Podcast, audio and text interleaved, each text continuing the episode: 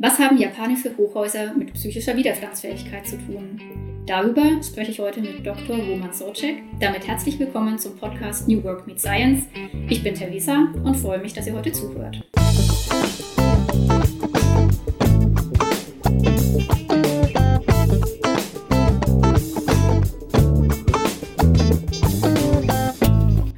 Heutiger Gast Roman war viele Jahre Mitarbeiter am Lehrstuhl für Wirtschafts- und Sozialpsychologie an der Friedrich-Alexander-Universität in Nürnberg. Seit kurzem hat er die Professur für Arbeits- und Organisationspsychologie an der Medical School Hamburg inne. Seine Forschungserfahrungen im Bereich Resilienz und psychische Gesundheit trägt er auch als Trainer in Unternehmen weiter. Als Privatperson hat Roman ein besonderes Faible für Steine als Schotter auf dem Fahrradweg oder beim Klettern in der fränkischen Schweiz. Herzlich willkommen, Roman. Schön, dass du heute bei uns zu Gast bist. Dankeschön für die Einladung. Roman, lass uns doch gleich starten mit einer ganz direkten Frage. Lohnt sich Resilienz? Oh, das ist eine interessante Frage. Also, wenn du mich danach fragst, ob sich etwas lohnt, frage ich mich, lohnt sich die Anschaffung eines Autos, wenn ich auch mit dem Fahrrad fahren kann mhm.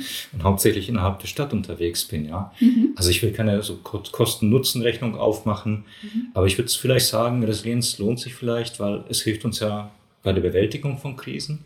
Äh, aber Resilienz ähm, als solches, wenn ich mich quasi als resilient wahrnehme, merke ich, äh, bekomme eine problematische Situation gut äh, unter Kontrolle, dann trägt das auch für meine zukünftige Resilienz mit bei. Das heißt, ähm, Resilienz, sag ich mal, verstärkt sich über die Zeit hinweg selbst und deshalb, glaube ich, lohnt es sich auch. Mhm. Ja, wenn wir da jetzt vielleicht nochmal einen Schritt zurückgehen, tatsächlich. Resilienz bedeutet ja im Prinzip psychische Widerstandskraft. Also, wie gehen wir mit belastenden Situationen um? Wie leicht erholen wir uns von Rückschlägen und lernen vielleicht sogar daraus? Wenn wir nochmal an die japanischen Hochhäuser von eben denken, die stehen im Erdbebengebiet, zerbrechen aber eben bei einem Erdbeben nicht, sondern biegen sich im Prinzip so ein bisschen mit. So weit, so gut. Wenn wir jetzt aber ein wenig in die psychologische Literatur einsteigen, finden sich dann ganz viele unterschiedliche Ansätze, was eigentlich so ganz genau in diesem ja, Konzept von Resilienz drinsteckt, auf welchen Säulen Resilienz vielleicht auch aufbaut. Da liest man von Humor, von Optimismus, Realismus, Akzeptanz, Selbstwirksamkeit und so weiter. Wie würdest du denn Resilienz definieren? Ähm, oh ja, das stimmt, da gibt es ganz viele verschiedene Ansätze und nimmt man jetzt so die läufigste Definition, dann würde man sagen, ja, Resilienz ist etwas quasi, ich bewältige Krisen gut, kann diese gut bewältigen. Ähm, das ist aber ehrlich gesagt auch immer so ein bisschen von hinten gedacht, ja. Mhm.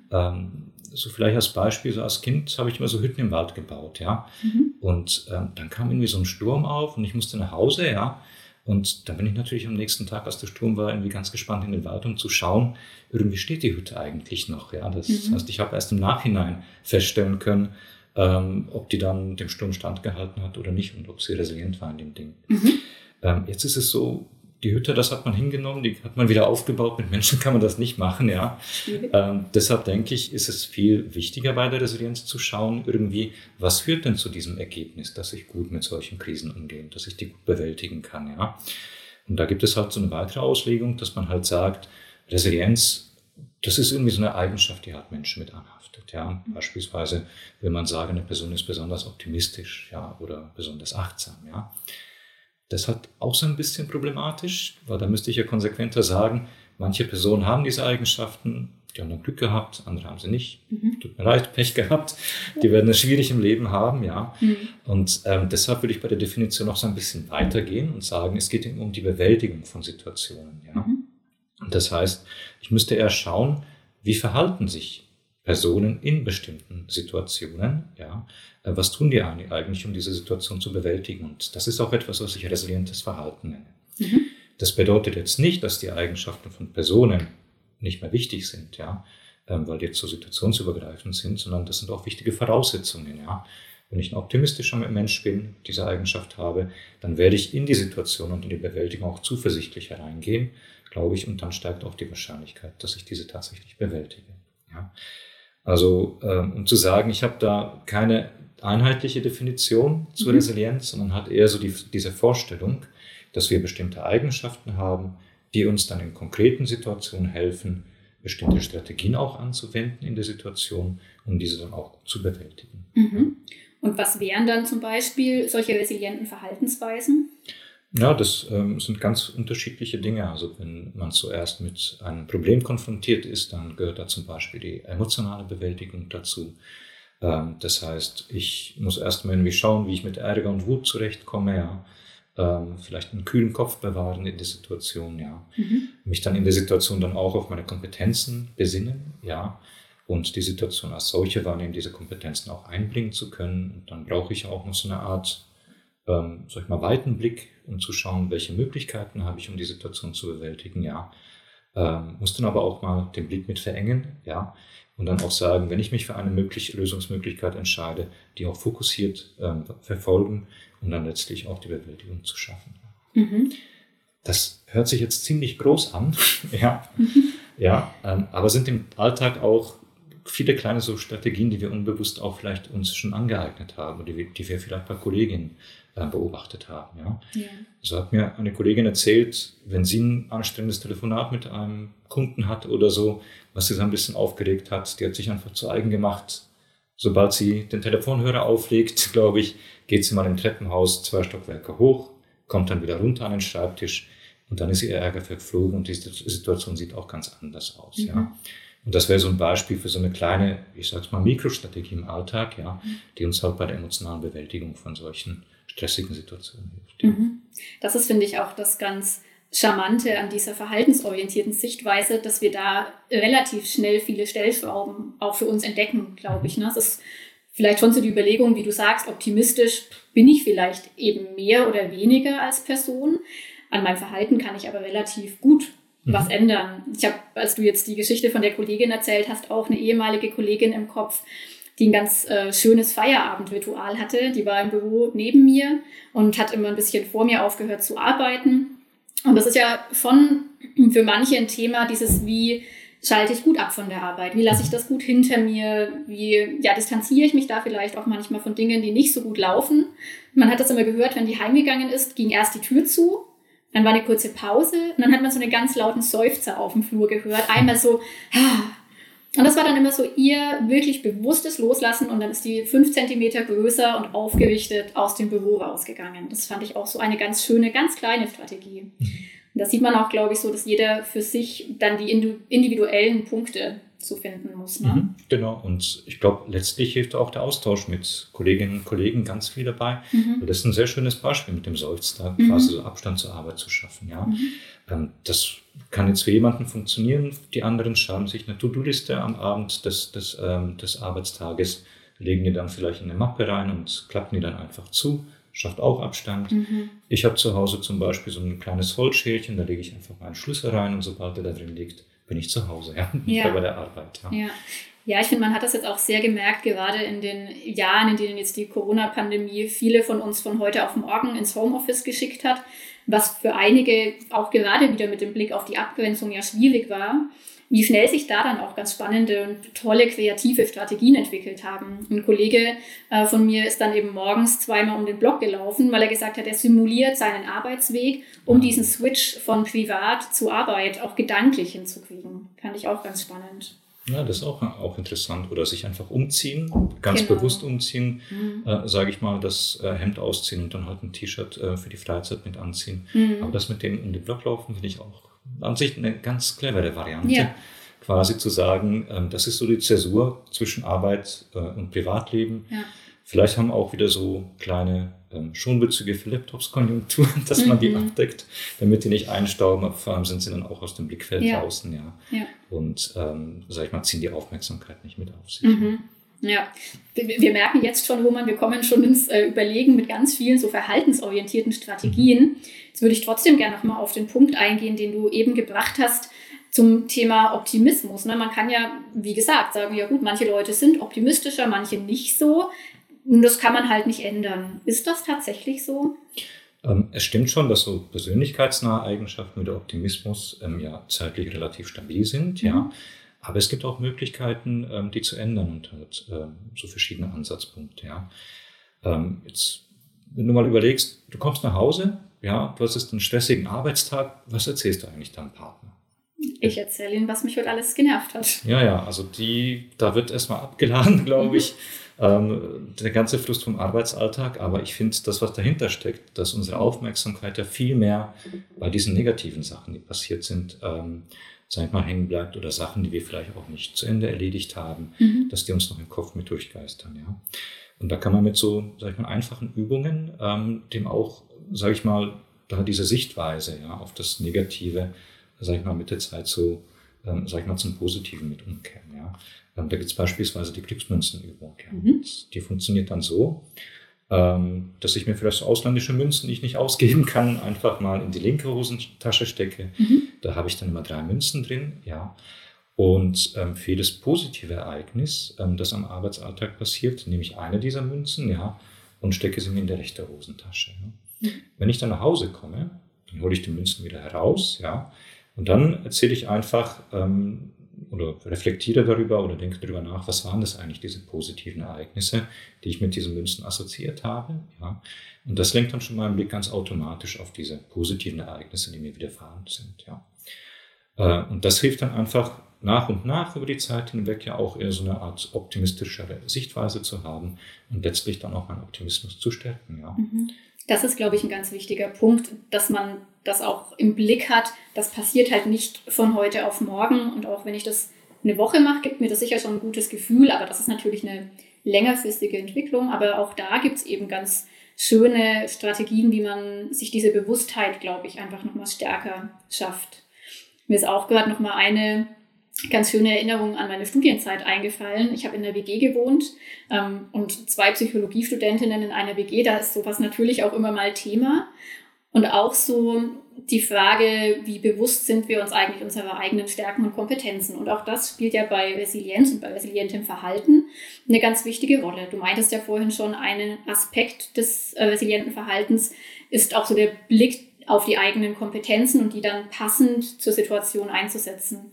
Und das können wir ja, aber manchmal gar nicht so gut, dass wir uns auch selber mal zugestehen, dass wir Dinge gut machen. Mhm. Wir hatten dann in der WG das Ritual, dass wir uns jeden Abend ähm, selber, aber vor der anderen das Lob des Tages ausgesprochen haben. Und so ein Punkt, wo man sagen kann, hey, das habe ich heute gut gemeistert, ganz egal wie groß oder bedeutsam war, ob das jetzt war, ich habe heute in der Klausur richtig gut abgeliefert oder ob das einfach nur war, ach, heute Morgen habe ich mir ein hübsches Outfit ausgesucht, was auch immer. Aber auch hier so dieses Verbalisieren und sich damit bewusst machen, ist ein ganz wichtiger Schritt. Mhm, genau. Und letztlich, es zahlt auf einem auch selbst an, wenn die WG-Kollegin dann sagt, Mitbewohnerin sagt, ach, ich habe mich gefreut, dass abgewaschen war oder so, mhm. Dann merkt man auch irgendwie, dass, wenn man einem anderen halt so eine Freude gemacht hat, der das auch mit ausspricht, ja, ja. man da auch schon ganz beschwingter, glaube ich mal, auch ähm, wieder ins Studium oder halt in den Arbeitsalltag geht. Ja, ja, absolut.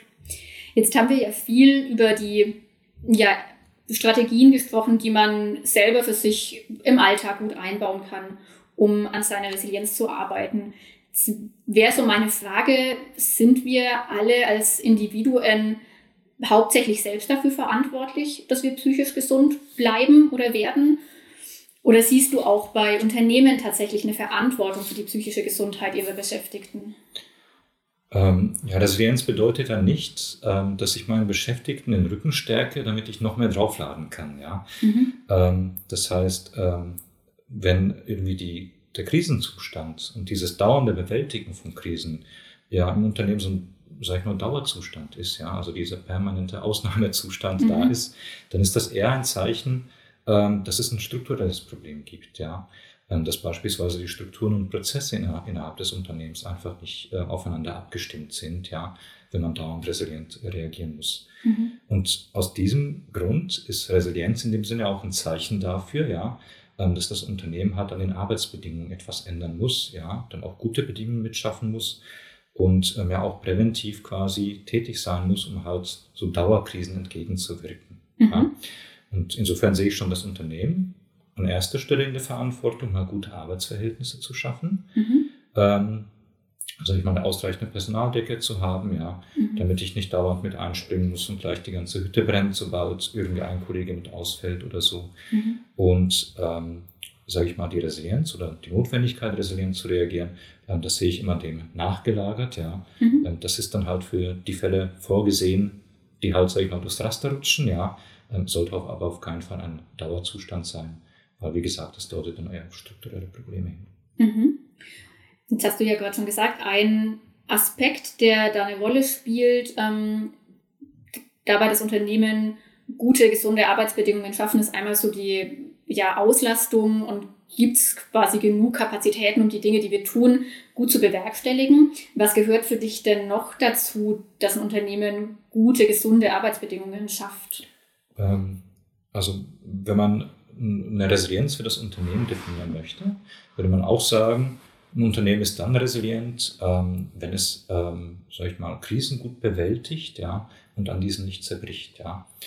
Ähm, jetzt ist es aber der Fall, das Unternehmen selber ist ja nicht so ein Akteur, ja, mhm. das dann so als autonomes Wesen irgendwie handelt oder so, mhm. sondern es sind immer noch die Beschäftigten, auch die Teams innerhalb des Unternehmens, mhm. die letztlich auch die Krise mit bewältigen, ja. Und deshalb, wenn ich ähm, von einer organisationalen Resilienz spreche, mhm. ähm, dann habe ich da so ein organisationspsychologisches Verständnis, nämlich in der Art, als dass das Unternehmen oder die organisationale Resilienz stellt ja dann so die Bedingungen dar, unter denen äh, Teams miteinander interagieren oder auch Beschäftigte dann auch resilient handeln. Ja? Mhm. Ähm, das heißt, ähm, da ist von der inhaltlichen Sache äh, sind da andere Dinge relevant. Ja? Also das ist jetzt nichts, was ich jetzt mit Optimismus benennen würde oder so, wie mhm. ich das bei Individuen tun würde, sondern beim Unternehmen sind dann zum Beispiel Sachen wichtig, ähm, dass ich über Veränderungen informiere, ja, mhm. die Kommunikation innerhalb des Unternehmens gut läuft, damit die Beschäftigten wissen, was da so an neuen Anforderungen auf mich zukommt und ich nicht auf einmal überrascht werde durch etwas, was ich nicht habe kommen sehen. Ja. Mhm. Ähm, das wäre so etwas, was ich bei so einem Team als eine Art sage ich mal, auch so einen Blick nach außen betrachten würde. Ja, also ein Team, wenn es resilient ist, quasi als Beispiel für die Teamresilienz, ähm, sollte immer schauen, was sind gerade die Anforderungen, die an uns gestellt sind, ja. Ähm, was kommt da vielleicht auf uns zu, was ist für uns relevant, dass ich das auch im Team mit äh, bespreche mhm. und einfach den Leuten weitertrage, damit man da auf einmal nicht überrascht ist ja, und vorbereitet ist. Ja.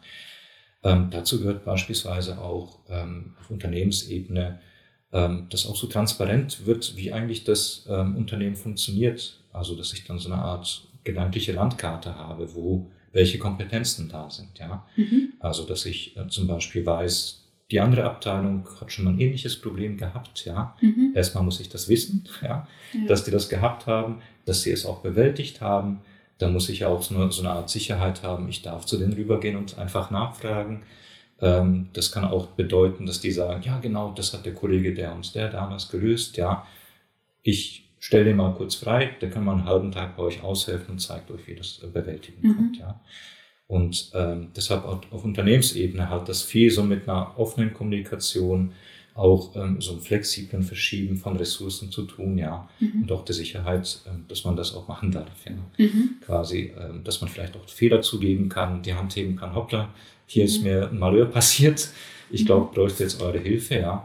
Und das sind halt alles Aspekte, die auf der organisationalen Ebene dazu beitragen, ja, dass Teams und auch Individuen auch, ähm, sag ich mal, resilienter agieren können im mhm. Krisenfall. Ja. Mhm. Mm, jetzt hast du ja gesagt, also eine resiliente Organisation zeichnet eben auch aus, dass sie mit herausfordernden Situationen, mit Krisen gut umgehen kann, da gut durchkommt. Ist es so, dass sich Resilienz für Organisationen auch in nicht krisenbehafteten Zeiten lohnt, in Anführungszeichen? Sind die trotzdem erfolgreicher? Ähm, ich denke ja. Also es ist ja nichts, Resilienz ist ja nichts, was man sich dann schnell einkauft als Dienstleistung, wenn die Krise da ist, mhm. ja. Ähm, sondern ähm, gerade in Nicht-Krisenzeiten hat man ja die Zeit, miteinander zu sprechen, zu reflektieren, wie man vergangene Krisen bewältigt hat, ja. Mhm. Und all diese Tätigkeiten innerhalb der Organisation, sei es Artikel von Best Practices, die man für die Mitarbeitendenzeitschrift schreibt, ja, das ist alles, ähm, das baut halt diese Resilienz und diesen Blick nach innen äh, mit der Zeit hinweg auf, ja. Mhm.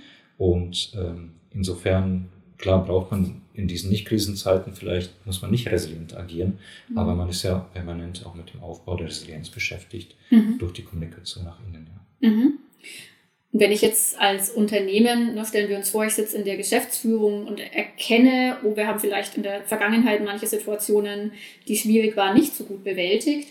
Und ich nehme es mir jetzt zum Ziel, an unserer organisationalen Resilienz zu arbeiten.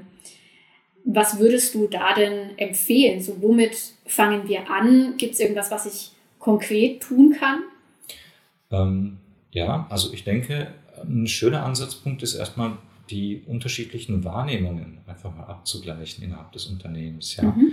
Ähm, das könnte vielleicht einfach damit anfangen, dass man vergangene Situationen, ähm, sage ich mal, thematisiert oder so allgemeine Sachen, wie zum Beispiel die gemeinsame Zusammenarbeit. Mhm. Ja. Und dann würde ich sagen, wenn die Leute so ein einheitliches Verständnis haben, quasi wie Dinge gesehen werden, wie sie verstanden werden, ähm, was so Teil einer Organisationskultur oder so etwas ist, ja, mhm. ähm, dass dieses gemeinsame Verständnis auch schon so eine Art Hinweis auf eine Resilienz innerhalb der Organisation sein kann. Ich würde sagen, alle ziehen dann so an einem Strand, wenn sie mhm. das gleiche Verständnis haben. Wenn ich aber merke, dass es zu Punkten ja so ganz unterschiedliche Meinungen gibt, ja, ähm, dann wäre das, glaube ich, ein guter Ansatzpunkt, die dann auch näher zu thematisieren. Weshalb siehst du das anders? Hast du die Frage anders verstanden? Mhm. Oder hast du auf was anderes geantwortet oder so? Mhm. Oder was sind die Beispiele ähm, quasi aus der Vergangenheit, die dich zu dieser Einschätzung, ähm, sag ich mal, verleitet haben? Ja. Und ähm, das sind dann quasi so Möglichkeiten, einfach diese gemeinsame, sag ich mal, Sichtweise im Unternehmen zu stärken, ja, ähm, die uns im Krisenfall dann halt tatsächlich helfen, an einem Strang zu ziehen. Mhm. Ja, du hast es gerade eher schon so ein bisschen angedeutet, das Thema gemeinsames Verständnis, wo bringt uns das auch was in schwierigen Situationen? In einem Artikel sprichst du eben im Kontext von organisationaler Resilienz auch darüber, ob eine gewisse Vielfalt im Unternehmen für organisationale Resilienz förderlich ist oder nicht. Ich hatte da beim Lesen irgendwie gleich so ja, sozialpsychologische Phänomene wie Gruppendenken zum Beispiel im Kopf, also die Angleichung von Meinungen innerhalb einer Gruppe, eines Teams oder eines Unternehmens, die dann zu irrationalen Entscheidungen führen kann, zu einem Mangel an Kreativität. Und gerade in der heutigen Zeit wird ja Innovation und eben Kreativität, neue Lösungen finden, immer bedeutsamer und erfolgsrelevanter für Unternehmen. Dann frage ich mich, Würdest du mit Blick darauf sagen, dass es auch immer wichtiger und erfolgsrelevanter für Unternehmen wird, eine gewisse Diversität, was Perspektiven, was Meinungen in Teams angeht, zu fördern? Oder ist manchmal doch so eine gewisse Einigkeit dann schon auch wichtig? Ähm, ja, das Gruppendenken ist ein gutes Beispiel, weil es schon so eine sehr extreme Form von so gleichgeschalteten Meinungen, ja. Mhm. Äh, und besonders in bedrohlichen Situationen, ähm, die, die sind ja auch so eine Art äh, Voraussetzung, dass halt auch dieses Gruppendenken mit auftritt, es tritt halt vermehrt in solchen Situationen auf. Mhm. Und wird halt durch Aspekte wie eine Gruppen, so eine hohe Gruppenkohäsion, also so ein Zusammenhalt in der Gruppe mit gestärkt. Ja. Ich würde aber sagen, es hat weniger mit Resilienz zu tun, sondern ich würde sagen, es hat eher mit Resistenz zu tun. Mhm. Ja. Äh, weil beim Gruppendenken schottet man sich ja auch oder schottet sich so eine Gruppe gegenüber bestimmten Situationen auch ab. Mhm. Ja. Äh, man hat dann nicht mehr und nimmt, sage ich mal, so einen Blick, glaube ich, für die Situation und nimmt vielleicht auch Informationen noch selektiv wahr, sodass es halt zu diesen extremen Meinungen auch kommen kann. Ja. Mhm. Und Resilienz aus meiner Sicht hat ja viel auch etwas mit der Anpassung an Situationen zu tun. Also Resilienz bedeutet nicht, dass ich Dinge nicht an mich heranlasse, wie die Steine in der Brandung liege und mir kann das Wasser gar nichts anhaben, sondern resiliente Personen durchleben ja dennoch so Situationen auch ähm, stressig, ja. Mhm.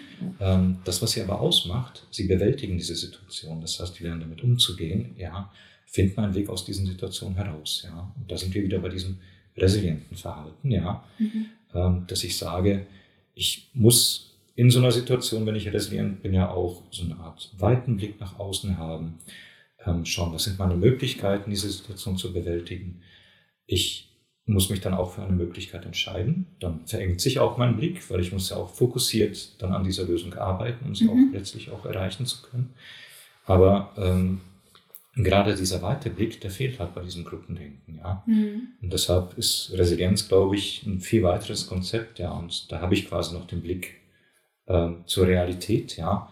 Und ähm, bei, sag ich mal, Gruppendenken nicht mehr. Mhm. Es ist auch ähnlich beim Optimismus.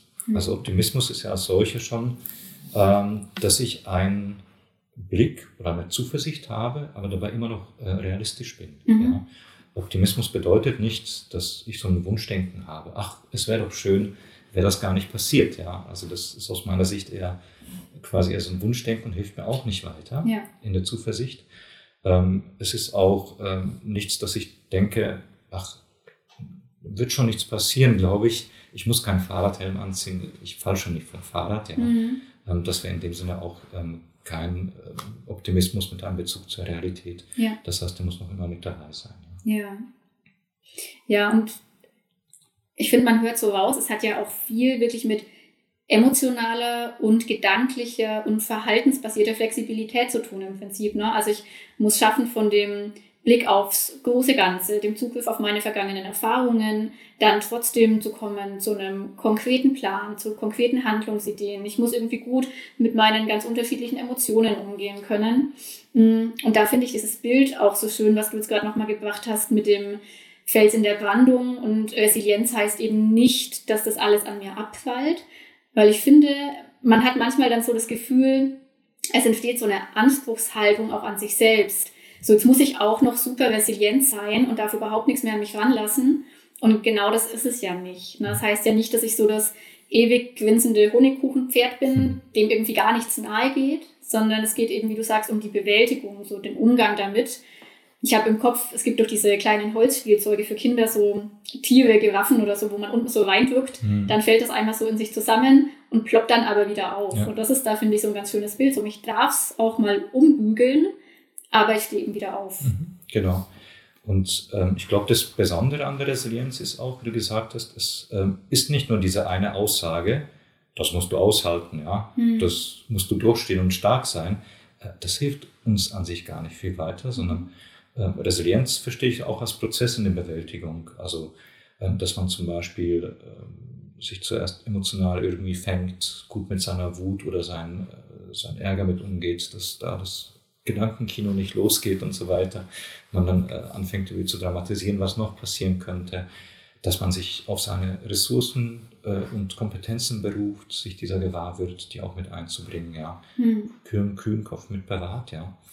Ähm, das heißt, in dem Sinne finde ich resilientes Verhalten ähm, ist dabei wichtig, nicht die große Frage zu stellen, was mache ich jetzt? Mhm. Ja, darauf werde ich schwerlich eine Antwort finden, sondern ähm, wenn man empfiehlt, wie geht man am besten vor, würde ich viele kleine Fragen stellen. Ja, zuerst, mhm. wie kann ich mich beruhigen? Mhm. Ja, bin ich jetzt ruhig? Dann kann ich überlegen, okay, hatte ich sowas schon mal? Ja, mhm. habe ich das schon mal gelöst? Wie habe ich das eigentlich gemacht? Könnte das eine Lösung auch für diese Situation sein? Ja, und das ist eher so ein, eine Vielzahl an kleinen Strategien, die auch mit einbringen kann. Ja. Mhm. Und ähm, glaube ich, wenn ich mehrere kleine Fragen beantworte, dann komme ich auch schneller zu dieser Lösung und kann dann auch ähm, diese Situation erfolgreich bewältigen. Mhm. Und da es ja so eine große Sammlung an vielen kleinen Strategien ist, ja, ähm, wenn ich das auch auf Unternehmen übertrage, ja, hat man in einem Team ja vielleicht auch ganz viele unterschiedliche Kompetenzen, ja. Das heißt, der eine kann die anderen Mitarbeiter sagen, alles gut, sie wirkt halt so ein bisschen beruhigend, ja. Mhm. Ähm, der andere kann die befeuern, ja, genau, das machen wir jetzt, mhm. ja. Der sorgt dann dafür, dass ein gefasster Plan dann auch umgesetzt wird. Es gibt dann vielleicht andere, die dann überlegen, was haben wir an Möglichkeiten, ja. Mhm. Und deshalb, um jetzt auf die Frage zurückzukommen, würde ich sagen, ähm, Resilienz hat auch viel mit Vielfalt zu tun. Mhm.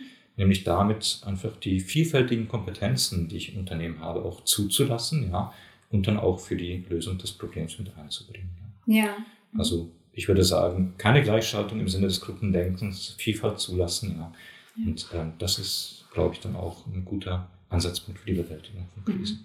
Ja, und ich glaube vor allem mit einem gemeinsamen Verständnis davon, wofür machen wir das hier, wo wollen wir hin, so eine gemeinsame Richtung, mhm. in der sich aber jede und jeder mit den eigenen Stärken und Präferenzen einbringen darf und sollte das ist da, glaube ich, ein ganz gutes Bild. Mhm, genau, also auf keinen Fall halt immer der Platzhirsch, der dann auf der Richtung auftaucht und sagt, wir machen das jetzt so und so. Ja, mhm.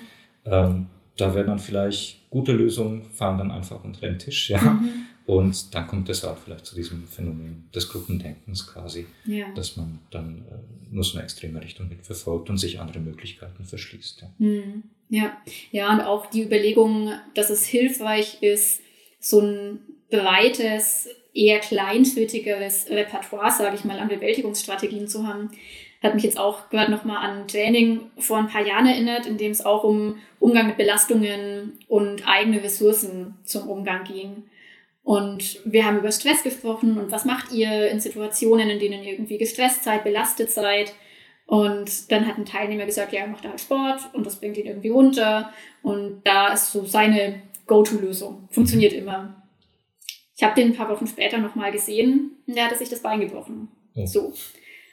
Und der hing dann ganz schön in der Luft, weil er als seine einzige ähm, Bewältigungsstrategie, die, ja, die halt lange gut funktioniert hat, dann nicht mehr geklappt hat. Und er musste sich dann eben erstmal umgucken und für sich selber überlegen, wo kann ich mir denn andere Bewältigungsstrategien suchen. Und deswegen finde ich diesen Gedanken so, auch breit zu schauen, ne, an welchen Stellformen kann ich irgendwie ansetzen, ganz wichtig tatsächlich. Genau, und man kann auch viel von anderen mitlernen, weil die haben vielleicht andere Strategien. Mhm Manche davon funktionieren bei mir nicht, andere funktionieren vielleicht auch ganz gut, ja. ja. Und das ist auch immer schön, einfach mal sich auszutauschen, glaube ich. Ähm, also das, was ihr dann auch in der WG gemacht habt, auf mhm. dieser Ebene quasi ähm, zu loben, glaube ich. Mhm. Ähm, können sich auch bezüglich seiner Strategie mit austauschen. Wie gehst du eigentlich mit sowas um oder was hast du da eigentlich gemacht? Mhm. Äh, wie hast du es geschafft, glaube ich, da rauszukommen, das zu bewältigen? Ja. ja. Und letztlich, wenn man sich da viel mehr damit austauscht, vielleicht auch im Rahmen eines Trainings. Mhm. Ähm, das hat man auch so mit angeboten, dass wir einfach die Leute Strategien sammeln lassen, ja. Dann hat man am Ende so eine Art ja, reichhaltig gefüllten, ich sag mal so Werkzeugkoffer, ja. ja. Und ähm, dann kann ich halt, äh, bin ich mir einmal gewahr, dass ich diese Werkzeuge habe, mhm. ja. Und kann die dann halt je nach Situation dann halt auch mit einsetzen und ähm, kann einfach mal eine lose Mutter festziehen. Mhm. dann ähm, hält das wieder. Ja, und da auch so eine gewisse Offenheit und vielleicht auch Mut oder Experimentierfreude mitzubringen, ist, finde ich, ganz wichtig. Ich finde, man merkt das ja schon allein, wenn man sich auf diesen kleinen Bereich des Themas Achtsamkeit, Meditation und so weiter fokussiert. Da gibt es nicht die eine Übung, die bei jedem andockt. Ne? Es gibt Personen, die können mit Fantasiereisen an den sicheren Ort oder sowas total was anfangen. Andere Personen sitzen dann und denken sich, äh, wirklich, funktioniert bei mir gar nicht. Andere Personen können mit progressiver Muskelentspannung total gut äh, runterkommen, stört andere wieder. Und von allein finde ich, es gibt ja sehr, sehr viele Angebote auch über Apps, geführte Meditationen und so zu machen. Von allein da das zu finden, wo einem vielleicht die Stimme des Sprechers oder der Sprecherin gut taugt das ist ja so ein Ausprobierprozess, mhm. dem man sich auch einfach mal öffnen muss. Genau. Mhm. Wenn wir vielleicht den äh, Blick auch noch mal ein bisschen in eine andere Richtung lenken, wo man, ähm, du hast gerade schon so gesagt, ja, ne, irgendwie, ich lasse nichts an mich rankommen. So haben vielleicht ja auch einige ähm, im Unternehmen vor noch nicht allzu langer Zeit gedacht. Ich finde, man stellt schon auch eine Entwicklung fest, zumindest sehen wir das in unserer Arbeit, dass das Thema Gesundheit, das Thema Emotionen schon in vielen Unternehmen einen anderen Stellenwert bekommen hat über die letzten Jahre. Und das ist ja auch so, dass sich die Arbeitswelt insgesamt in den letzten Jahren stark verändert hat, sich weiterhin verändert und vor allem Themen wie Flexibilisierung in ganz unterschiedlichen Bereichen spielen da ja eine große Rolle. Wir haben zu tun mit einer empfundenen Arbeitsverdichtung, mit einer gestiegenen Komplexität, was alles auch nochmal ganz neue Herausforderungen mit sich bringt. Würdest du sagen, Resilienz und psychische Gesundheit bekommen da nochmal einen neuen Stellenwert? Ähm, ja, und zwar hilft uns auch die Resilienz. Ähm, das ist ja keine, sage ich mal, Rezept nur für eine Situation, sondern Resilienz, mhm. ähm, so in dem Verständnis als ganzheitliches Konzept, ist erstmal situationsunabhängig, ja. Ähm, das uns dann aber hilft, auch in konkreten Situationen verschiedene Strategien einzusetzen, zu kombinieren und diese Situation mit zu bewältigen. Ja. Mhm. Und deshalb, sage ich mal, hilft uns auch Resilienz, auch bei zukünftigen Herausforderungen. Und tatsächlich habe ich dazu auch ähm, eine Untersuchung gemacht in Unternehmen auch. Und da habe ich auch gesehen, dass die, das resiliente Verhalten, sage ich mal, zusammenspielt mit einer hohen Arbeitsdichte. Science Snack. Arbeitsverdichtung. Was verbirgt sich hinter diesem Begriff? Arbeitsverdichtung bezeichnet eine Erhöhung des Arbeitsvolumens, also der geleisteten Arbeit, in der gleichen Zeit bei Beschäftigten. Man spricht hier auch von Arbeitsintensivierung und betrachtet neben der reinen Menge der Arbeit häufig auch Aspekte wie erhöhte Komplexität und hohe Abstimmungs- und Kooperationsbedarfe von Aufgaben. Arbeitsverdichtung kann bei Beschäftigten zu erhöhtem Stress und gesundheitlichen Problemen führen.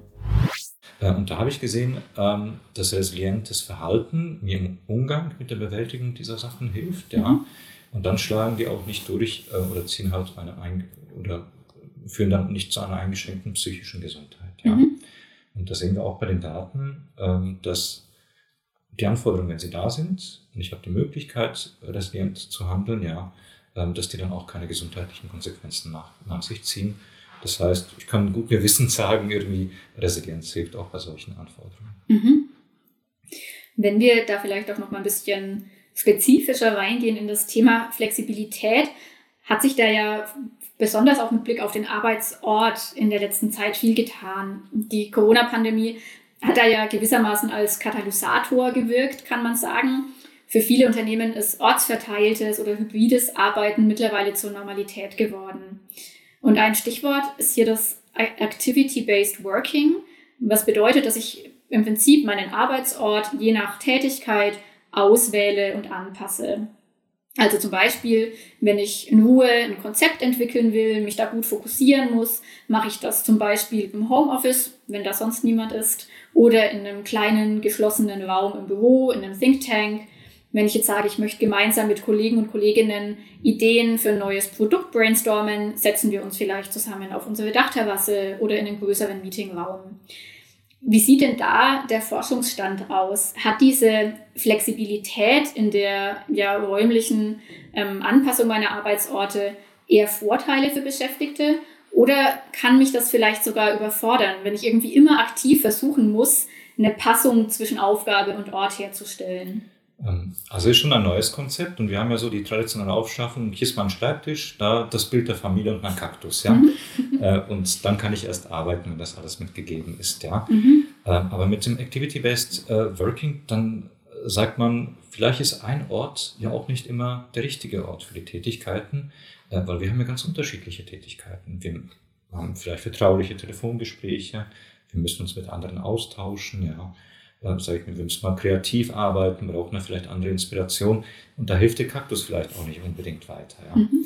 Das heißt, da kam halt diese Idee, wenn ich so ein Activity-Based Office habe, dass ich mir zu der Tätigkeit, die gerade ansteht, einen passenden Arbeitsort suche. Ja. Mhm. Ähm, das mag für die Beschäftigten zuerst ein bisschen überfordernd sein. Also wir hatten dazu auch so Untersuchungen gemacht und einfach mal abgefragt, ihr habt jetzt diese neuen Orte. Ihr habt jetzt so eine Couch-Ecke fürs Austauschen, Ihr habt dann so eine Art, ähm, sag ich mal, Konzentrationszelle, wo ihr dann abgeschottet seid und dann äh, den üblichen Lärm nicht mitbekommt. Ihr habt dann vielleicht auch, ähm, sag ich mal, so normale Schreibtische, ähm, auf denen ihr noch mit dem Laptop euch an die Dockingstation anhängen könnt, ja. Und da haben wir gemerkt, auch wenn es solche viele Orte gab, ja, die Beschäftigten haben dazu erst ein oder zwei genutzt, ja. Mhm. Das heißt, die haben die ganze Vielfalt noch nicht mit ausgenutzt. Ähm, das kam aber erst mit der Zeit, mhm. ja. Das heißt, äh, wir haben die Ergebnisse so gedeutet, dass die Beschäftigten erstmal einfach erleben müssen, was ist das für ein Ort, ja, und dann erstmal Erfahrungen sammeln müssen, für welche Tätigkeiten eignet sich der Ort dann auch, ja. Also mhm. es ist kein Konzept, was man von heute auf morgen umsetzen kann. Ähm, das muss auch mit der Zeit ähm, sich wachsen und auch etablieren. Ähm, übrigens ist es auch so, dass ja die Tätigkeiten für bestimmte Abteilungen oder Teams ja auch variieren. Das mhm. heißt, es gibt nicht dieses einheitliche Activity-Based Office. Das sieht dann so aus, dass ich eine Couch-Ecke, äh, so eine Art äh, Town Hall habe mit einem großen Präsentationsmonitor und dann Einzelarbeitsplätze. Ähm, sondern das kann auch ganz unterschiedlich variieren. Also wenn ich, sag ich mal, ähm, beim Unternehmen ähm, das Software herstellt und viel programmiert und die hatten beispielsweise das Konzept, dass immer zwei Programmierer nach dem Vier-Augen-Prinzip gemeinsam mhm. äh, programmiert haben, dann brauche ich auch entsprechende Arbeitsplätze, die so ausgestattet sind. Ja. Mhm. Solche Arbeitsplätze finde ich in der Marketingabteilung vielleicht gar nicht. Ja. Mhm. Da habe ich dann viel mehr so Bereiche, die halt die Kreativität fördern, ähm, die genug, was weiß ich, ähm, Wandfläche bieten für Konzeptentwürfe, für Pinwände und so weiter. Mhm. Da sehen vielleicht die Räumlichkeiten ganz anders aus. Mhm.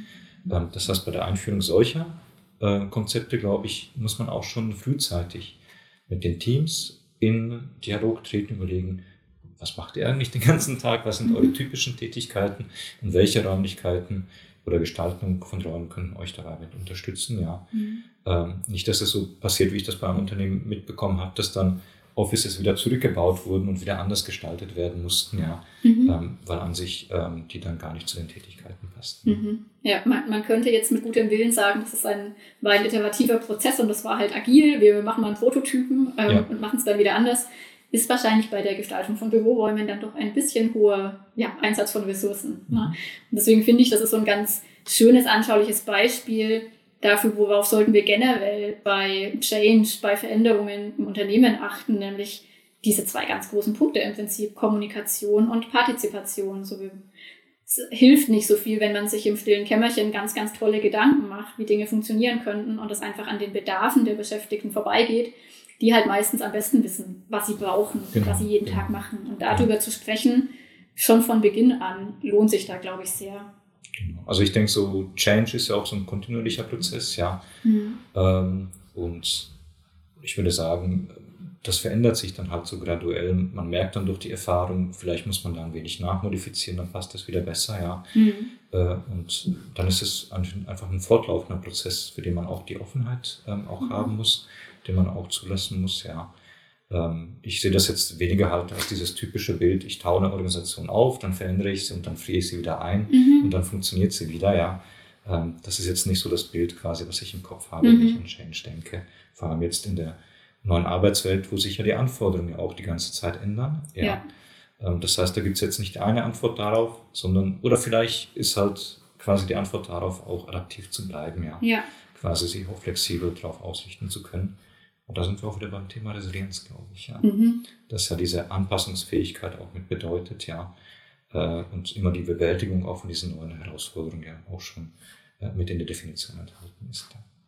Ja, ganz, ganz äh, wichtiger Punkt. Und ich finde auch bei dem, ja, bei dem Gedanken, das ist ein Prozess, ist es auch ganz wichtig, sich das zuzugestehen im Prinzip. Ne? Auch, dass ich als Organisation nicht erwarte, wir führen jetzt Activity-Based Offices ein und dann ab morgen werden die super sinnvoll und von allen Mitarbeitenden mit voller Begeisterung genutzt, sondern eben genau diese Erkenntnis, die du mitbringst, zu sagen, das braucht Zeit, ich muss mich daran gewöhnen, ich muss das für mich ausprobieren und so jede Beschäftigte und jeder Beschäftigte muss auch für sich einen guten Weg damit finden, dass den Leuten und auch mir selbst als Organisation zuzugestehen, ist, glaube ich, ja. ganz wichtig, weil man sich sonst ja, ähm, hohem Frustrationspotenzial aussetzt, glaube ich. Ja, ähm, das ist auch wichtig und wir haben das auch bei so einer Untersuchung gesehen. Mhm. Ähm, da haben wir einfach täglich so Leute befragt, äh, wo habt ihr eigentlich gearbeitet und was waren eure Aufgaben? Äh, und dann halt gefragt, inwieweit halt da auch die Passung mitgegeben war. Mhm. Und das Interessante war, wir haben dort mal gefragt, wenn man die Auf Aufgaben vergleicht, ich musste konzentriert an etwas arbeiten, ähm, dann hatte das Unternehmen ähm, so Konzentrationszellen im Unternehmen aufgebaut, also so kleine ähm, Arbeitsplätze, die ein bisschen weit weg vom Schuss waren, mhm. auch lärmgedämmt, dass man da auch in Ruhe arbeiten konnte. Und das waren so, das ist der Ort, da könnt ihr konzentriert arbeiten. Allerdings haben wir gemerkt, ähm, dass da die Passung gar nicht so als gut ähm, wahrgenommen wurde, mhm. sondern dass die Passung im Homeoffice ja. ähm, als stärker wahrgenommen wurde. Und das war zuerst gar nicht ursprünglich das Konzept des Unternehmens, mhm. sondern da haben die Unter äh, Beschäftigten halt für sich gemerkt, an sich, wenn ich konzentriert an etwas arbeiten muss, dann bleibe ich vielleicht den Vormittag im Homeoffice. Ja. Mhm. Ähm, da weiß ich, dass dann die Kollegen mich nicht finden oder einfach so vorbeikommen, ja, und dann halt einfach sagen, und, und da mich dennoch unterbrechen, ja, ähm, da habe ich erst die Ruhe, konzentriert an dieser Aufgabe mitzuarbeiten.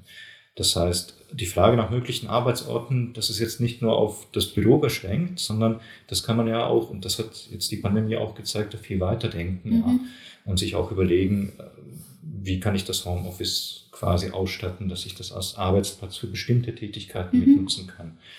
Ähm, und ähm, insofern kann ich da auch dann quasi den besten Ort für meine jeweilige Tätigkeit mitfinden. Ja, und ich finde, wir merken auch, dass es ja sogar mittlerweile noch darüber hinausgeht, über diese Dualität von Büro und Homeoffice, sondern dass wir jetzt ja auch viel über Arbeiten an dritten Orten schon ja. sprechen. Wir haben hier im Unternehmen die Erfahrung, dass für viele Dinge, die wir tun, es wirklich nochmal einen Mehrwert hat, wenn wir auf dem Land in einem ganz anderen Setting nochmal sind. Wir haben da ein kleines Büro. Wir haben da Räume, in denen wir auch gerne Workshops veranstalten, weil es nochmal einen anderen Raum zur Zusammenarbeit aufmacht, mhm. gefühlt.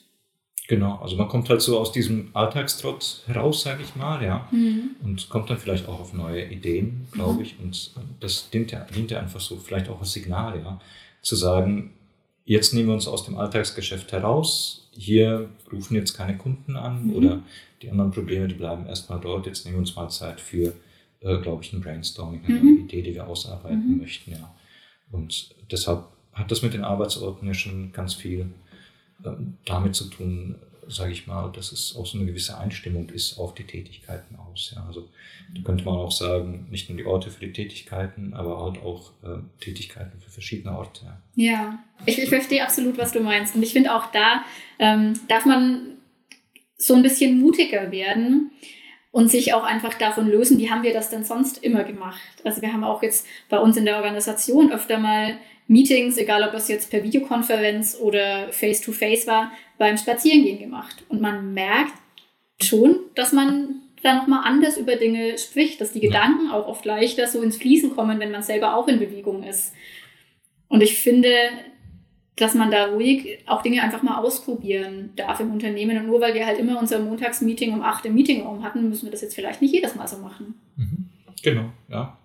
Also da ähm, glaube ich, weiß nicht, in, in der heutigen Welt ist, glaube ich, die Arbeit auch viel flexibler und ich nutze das auch für mich zum Beispiel. Also, äh, dass ich einfach mein Fahrrad mitnehme ins Büro, glaube ich, und dann so einen ausgedehnten Nachhauseweg habe. Mhm. Ähm, da bin ich zwar nicht im Büro, aber da denke ich vielleicht auch noch über gewisse Dinge nach und mhm. habe da auch so eine Ruhe dazu, ja.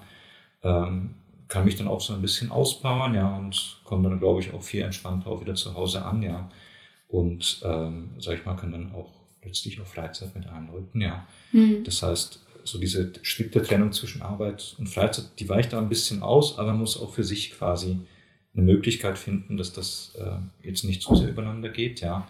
Aber ähm, man dennoch halt auch die Vorteile dieser Flexibilität äh, ausnutzt. Ja. Absolut. Das ist eben, finde ich, die Aufgabe, das auch als Chance zu begreifen und für sich selber dann einen guten Weg zu finden. Und da sind wir, finde ich, schon auch wieder bei dem Thema, das wir am Anfang hatten. Ich habe als Unternehmen, als Organisation natürlich eine gewisse Verantwortung. Ich kann Rahmenbedingungen möglichst positiv gestalten und gleichzeitig habe ich als Individuum dann auch immer die Aufgabe, diese Rahmenbedingungen für mich so auszugestalten, dass es zu meinen Bedürfnissen passt. Und ob ich eben sage, zum Beispiel dieses Verschwimmen der Grenzen zwischen Arbeit und Privatleben, das ist für mich total in Ordnung, wenn ich auf dem Heimweg noch irgendwie Dinge durchdenke, wenn ich da vielleicht auch noch mal ein Telefonat führe. Für andere Personen ist es vielleicht genau der Punkt, wenn ich auf das Fahrrad steige, dann ist für mich die Arbeit raus und dann na, bin ich am Feierabend angekommen. Also mhm. da so den eigenen Weg zu finden, ist, glaube ich, die Aufgabe gerade. Ja, also es ähm, ganz unterschiedliche Sachen. Also ich gehe auch gerne, glaube ich, nach der Arbeit auch äh, in die Boulderhalle. Mhm. Weil wenn ich dann Angst habe, irgendwo runterzufahren, dann denke ich, oh, dann gar keine Probleme mehr bei der Arbeit. Ja.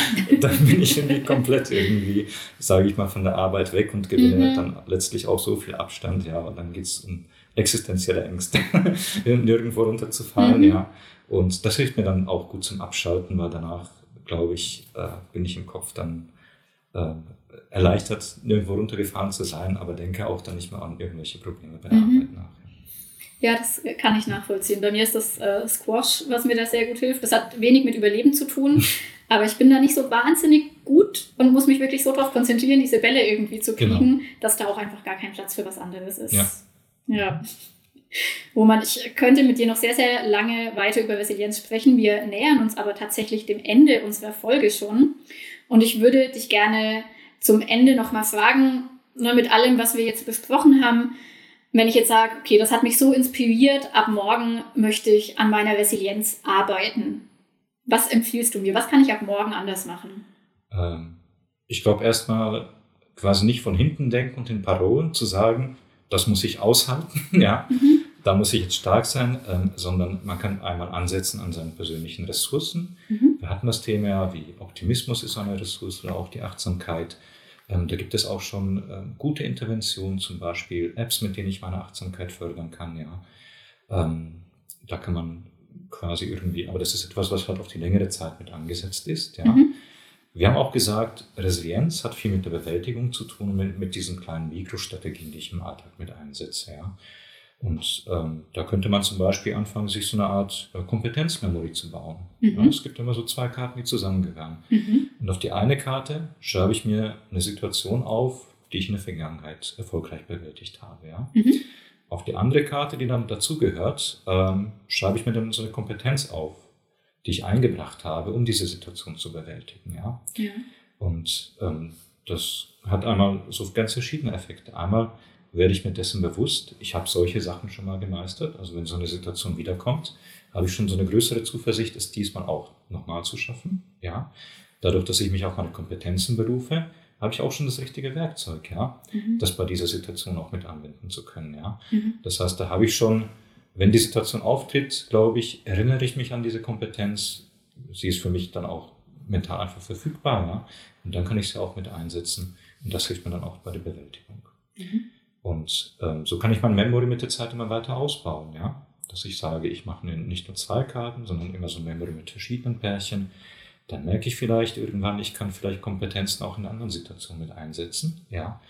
Und dann komme ich so in die Richtung, glaube ich, dass ich so eine Art Resilienzkoffer schon habe, mhm. ähm, von dem ich weiß, was da drin ist, ja.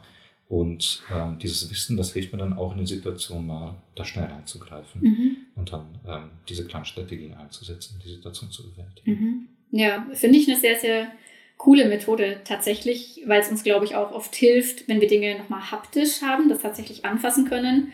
Und ich denke auch gerade schon so ein bisschen in die Richtung, ah, dann kann man vielleicht auch zu bestimmten Kompetenzen noch ein Symbol finden, dass man sich mit dazu malt, das nochmal visualisiert. Und das ist, glaube ich, wirklich auch ein sehr schönes Tool, was irgendwie sehr wertig ist auch für einen selber. Ne? Ja. Sehr coole Strategie. Roman, ich stelle zum Abschluss meinen Gästen immer noch zwei Überraschungsfragen und bin da schon sehr gespannt auf deine Antwort. Zum ersten, welches Buch, das du innerhalb des letzten Jahres gelesen hast, ist dir in Erinnerung geblieben und warum? Tatsächlich, glaube ich, habe ich innerhalb des letzten Jahres kein Buch gelesen. ja. Also privat tatsächlich gar keins. Okay, ja. ich nehme auch einen Film. Heißt, da bin ich auch überrascht. Ähm, an Filmen wüsste ich gar nicht, was ich gelesen habe. Das auch nicht. Also, okay, alles klar. Wir gucken mal auf die nächste Frage. Wenn du einen New Work Hack nennen solltest, welcher wäre das? Ich überlege und ich würde sagen, ein Hack ist vielleicht so ein anderes Verständnis von Arbeit. Ja. Mhm. Und zwar ähm, würde ich sagen, glaube ich, Arbeit quasi nicht mehr so im klassischen Sinne zu sehen, das findet dort und dort statt, ja. Mhm. Ähm, sondern halt zu sehen, ich kann vielleicht an verschiedenen Orten arbeiten und ähm, vielleicht so ein Verständnis von Arbeit zu haben, ähm, glaube ich, solange es mir noch Spaß macht, dann ist es, glaube ich, eine gute Arbeit, glaube ich, aber auch dann auch so gute Antennen nach innen zu haben mhm. und dann auch auf sich zu hören, auf seine Bedürfnisse und auch merken, wenn man müde wird, muss man sich nicht weiter quälen.